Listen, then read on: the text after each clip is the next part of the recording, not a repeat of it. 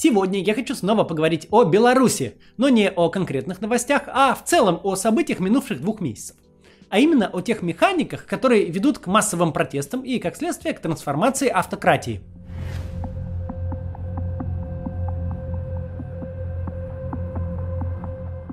Массовый протест, а тем более устойчивый массовый протест, это сложная социальная сущность. Если не жить в виртуальном мире заговоров и закулисных кукловодов, организующих протесты за рубежа, то нет хорошего ответа на вопрос, а почему протесты вообще случаются или не случаются. Каков набор чувств и мотивов, который э, людей на улице выводят или не выводит. Специалисты по электоральной статистике, например, считают парламентско-президентский цикл 2007-2008 годов в России самым грязным в новейшей истории. Именно тогда фальсификаторам дали разгуляться в полной мере, что хорошо видно на графиках распределения. И это не вызвало вообще никакой общественной реакции. Партия «Единая Россия» с результатом в 70% сформировала фракцию конституционного большинства в 315 депутатов, минуя всякую протестную активность. А парламентские выборы 2011 года, которые с точки зрения фальсификации были не лучше и не хуже, повлекли самый значительный политический кризис за все годы Владимира Путина. Московская городская дума – законодательное собрание крупнейшего субъекта федерации, всю четверть века своего существования, вопреки высокому формальному статусу, провела в полном забвении. Никто знать не знал, что там вообще происходит. Кто эти люди, которые там голосуют за второй после э, федерального бюджет по размерам? Как и когда они избираются? Что там вообще происходит?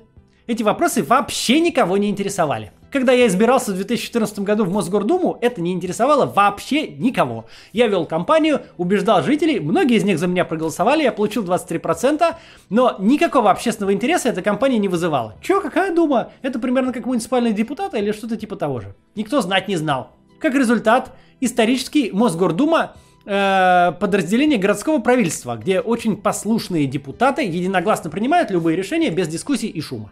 До лета 2019 года вряд ли кто-то вообще мог предположить, что любая тема, касающаяся самого этого органа или выборов в него, э, тем более недопуск кандидатов, что происходило вообще всегда, сможет вызвать хоть какое-то возмущение, не говоря уже о массовой протестной активности. Но он вызвал а силовое э, подавление протестов повлекло еще большее внимание, результатом которого э, стал совсем иной состав московского парламента, мест в котором лишились очень многие влиятельные и статусные депутаты. Например, председатель э, Московской Единой России, не хухры-мухры. Фильм «Он вам не Димон» не первое расследование Алексея Навального, не первое масштабное его расследование и даже не первое расследование с рекордными просмотрами – за два года до него вышел фильм «Чайка», где были не только привычные дворцы и роскошная собственность, но прямая связь э, семьи тогдашнего генпрокурора с организованной преступностью. Никакое антикоррупционное расследование само по себе не становилось причиной протеста, а это стало. Конституционное голосование не стало причиной протестов. Арест э, губернатора Хабаровского края от ЛДПР, казалось бы, стал. Протестная активность, потребность выйти на улицу напрямую увязана с ощущением несправедливости. Причем массовым ее ощущением. А это ощущение сложно даже формализовать, не говоря уже о том, чтобы предсказать. И с этой точки зрения Александра Лукашенко можно понять. Он сделал все то же самое, что делал 20 лет до этого. Превентивно посадил или выдавил из страны всех, кто в его понимании представлял угрозу. Провел привычную харизматичному э, лидеру кампанию с путешествием по колхозным полям и трудовым коллективам. Глава ЦИК Лидия Ермошина принесла искомый результат. ОМОН граждан побил, на чем все и должно было закончиться. В общем говоря, логика это не выглядит безумной. Именно э, что-то подобное и работало вчера, позавчера и много раз до этого. Велика вероятность, что это и сегодня должно сработать. Сейчас здесь прервемся на небольшую рекламу, скоро продолжим. Я за свою сознательную жизнь много раз переезжал. Но никогда у меня это не было связано с травматичным опытом каким-то. Знаете, когда надо упаковать э, кучу вещей, потом распаковать, найти коробки, убрать мусор. Ой. Вообще не люблю лишних вещей и стараюсь от них избавляться. И сегодня я вам расскажу о сервисе Чердак, который помогает с хранением вещей и переездами в Москве. На чердаке можно хранить вещи, которые вам временно не нужны. Например, вы хотите снять квартиру в хорошем месте, но вам не нравится мебель, а хозяева не готовы с ней расстаться. Или вы делаете ремонт и не хотите испортить вещи краской и таскать их из комнаты в комнату. Или вам некуда девать велосипеды и палатки зимой, а зимние шины летом. Во всех этих случаях чердак будет отличным выходом. Все ваши вещи будут лежать на теплом и сухом складе, надежно упакованные. Вот посмотрите, как тут все аккуратно организовано.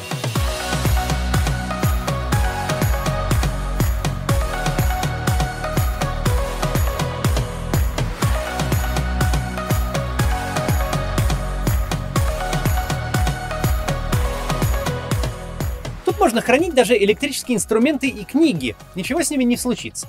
Сдать или забрать вещи можно через терминал. Но если вам не хочется заморачиваться, просто оставьте заявку. И ребята сами все аккуратно упакуют, сохранят и вернут в любую точку Москвы. А еще чердак организует квартирные и офисные переезды. И, что важно, по фиксированной цене. Вы отправляете фото вещей, которые надо перевести, вам считают стоимость, и она уже не меняется в процессе.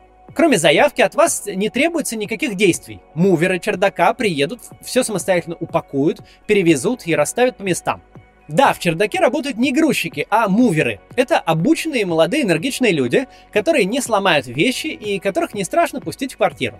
Чердак – удобный, надежный и простой сервис для хранения вещей и переездов. Если вы, как и я, цените комфорт, пользуйтесь чердаком. Заходите на сайт и оставляйте заявку. Ссылка будет в описании.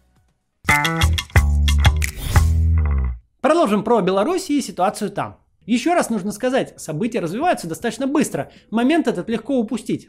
До известных событий Лукашенко выглядел совсем иначе. Не как хромой на обе ноги, оторвавшийся от реальности персонаж в поисках хоть какой-нибудь поддержки, хоть где-нибудь. Он выглядел как хозяин положения. И самый устойчивый автократ в европейской части постсоветского пространства, устойчивее Путина. Что пошло не так и почему в этот раз не получилось? Общественный протест – это как экономический кризис. Его нельзя предсказать, зато когда случился, очень просто объяснить почему. Можно выделить основные точки, которые привели устойчивую автократию к столь интенсивному кризису. Первое. Опрокидывающие выборы. Очень важно это понимать. Без электорального поражения не случилось бы той реальности, что есть сейчас. Лукашенко проиграл выборы. Причем тут мы снова уходим в область ощущений. Есть понимание, что проиграл разгромно. Проиграл. Люди пришли и проголосовали за Тихановскую. Проиграл прямо вот масштабно, разгромно не пробойкотировали, не испортили бюллетени, не проголосовали против всех, не остались дома, а пришли и проголосовали за Тихановскую и выбрали ее президентом. Это поражение прямое следствие не только объективных процессов, вроде утраты общественной поддержки, но и вполне курьезного личного обстоятельства – реального сексизма, граничащего с мизогенией самого Лукашенко. Что я имел в виду? Что у нас Конституция такая, что даже мужику тяжело нести эту ношу. А если ее загрузить на женщину, она рухнет, бедолага. Он не верил и, очевидно, до сих пор не верит, до конца не может поверить, как какая-то домохозяйка вынесла его в одни ворота прямо в первом туре. Допуск Светланы Тихановской выглядел для него заведомо безвредным политтехнологическим предприятием. С одной стороны, у нее нет и не может быть никаких шансов. С другой, на любые претензии в зачистке электорального предложения всегда можно ответить как зачистка? Супруга главного оппозиционера в бюллетене. Такое поражение – очень показательный случай демократизации по ошибке. Когда политическая система в попытке соорудить какую-то хитрую конструкцию, изобразить немножко конкуренции на выборах, например, кусает себя за хвост. Считавшийся техническим кандидат не хочет быть техническим и выигрывает. Чем ценность реального поражения на выборах для протестов? По его результатам очень сложно использовать главный пропагандистский прием – убедить людей в том, что они маргинальное меньшинство, что они вне социальной нормы, что плохо быть тем, кто против Лукашенко, а еще хуже выходить на площадь. Пропаганда пытается это делать и сейчас. Она очень хочет разделить общество. Все истории про звонки в милицию с требованием стрелять в протестующих, они именно для этого. Мол, есть нормальные граждане, которые хотят просто тихо дома посидеть, а есть бунтовщики, ненормальные граждане. Им они, значит, мешают нормально жить обычным гражданам. Уже минут сорок толпа заблокировала перекресток Немига городской вал. Весь транспорт стоит. Ни одного милиционера. Неужели нельзя найти человек 10 с дубинами? Они же подлецы разбегутся за 10 минут. Но это просто не работает, потому что слишком очевидно противоречит реальности, а слишком очевидно противоречит именно благодаря электоральному поражению. Выборы, даже сфальсифицированные на входе выборы, это важно, да, власть в автократиях на них э, может и не смениться, но вполне может в результате них смениться. Они создают искомую турбулентность. Они заставляют ошибаться. Второй момент, который спровоцировал кризис, это э, сама степень фальсификации.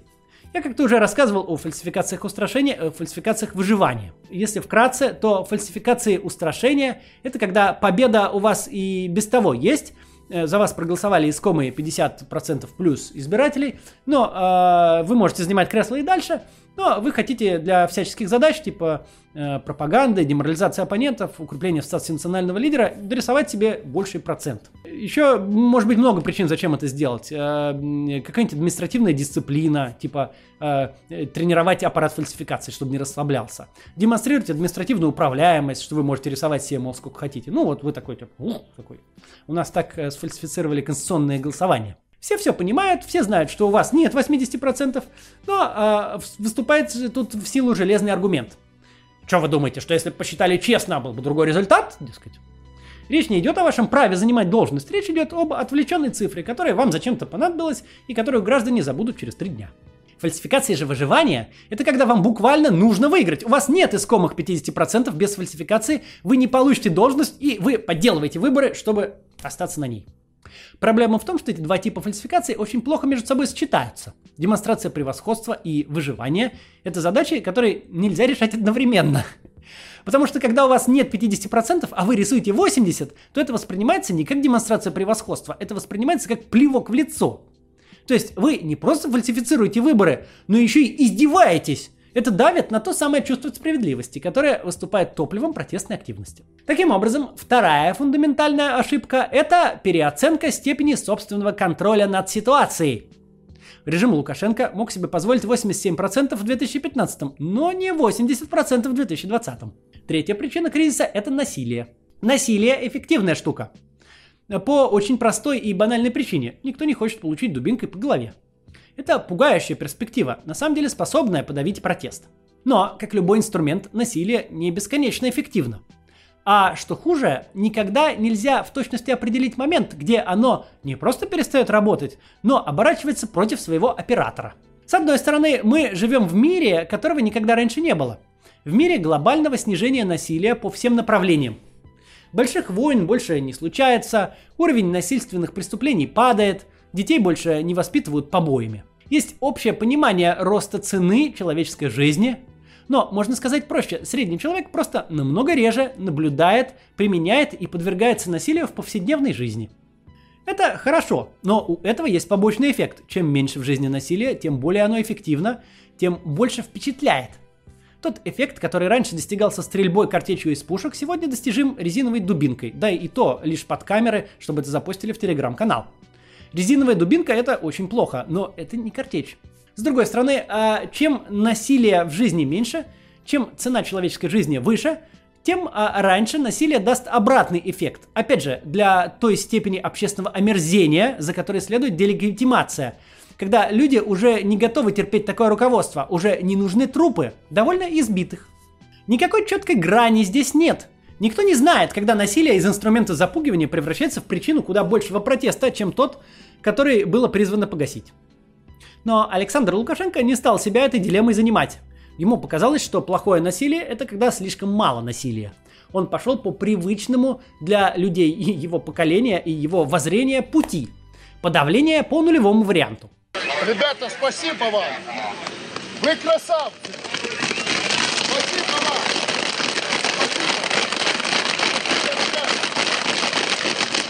Вы красавцы! Спасибо. Спасибо. Мы с ними разберемся. Но, вопреки всем представлениям пожилых автократов о том, что свергнутые коллеги не додавили, что те были нерешительны и мягкотелы, а потому и потеряли власть, здесь мы видим подтверждение тезиса противоположного. Переменивший насилие непопулярный автократ через некоторое время будет вынужден назначить себя президентом в подпольном режиме. Вот такая ситуация сейчас в Беларуси. Живе Беларусь! Сейчас тяжелый период противостояния. Кажется, что это все продолжается долго и непонятно, как может закончиться позитивно. Но важно не забывать, такие противостояния, когда вовлечено все общество, когда массовость не теряется, никогда в Восточной Европе и на постсоветском пространстве не заканчивалась победой диктатора. Победа придет. Следим дальше. До завтра.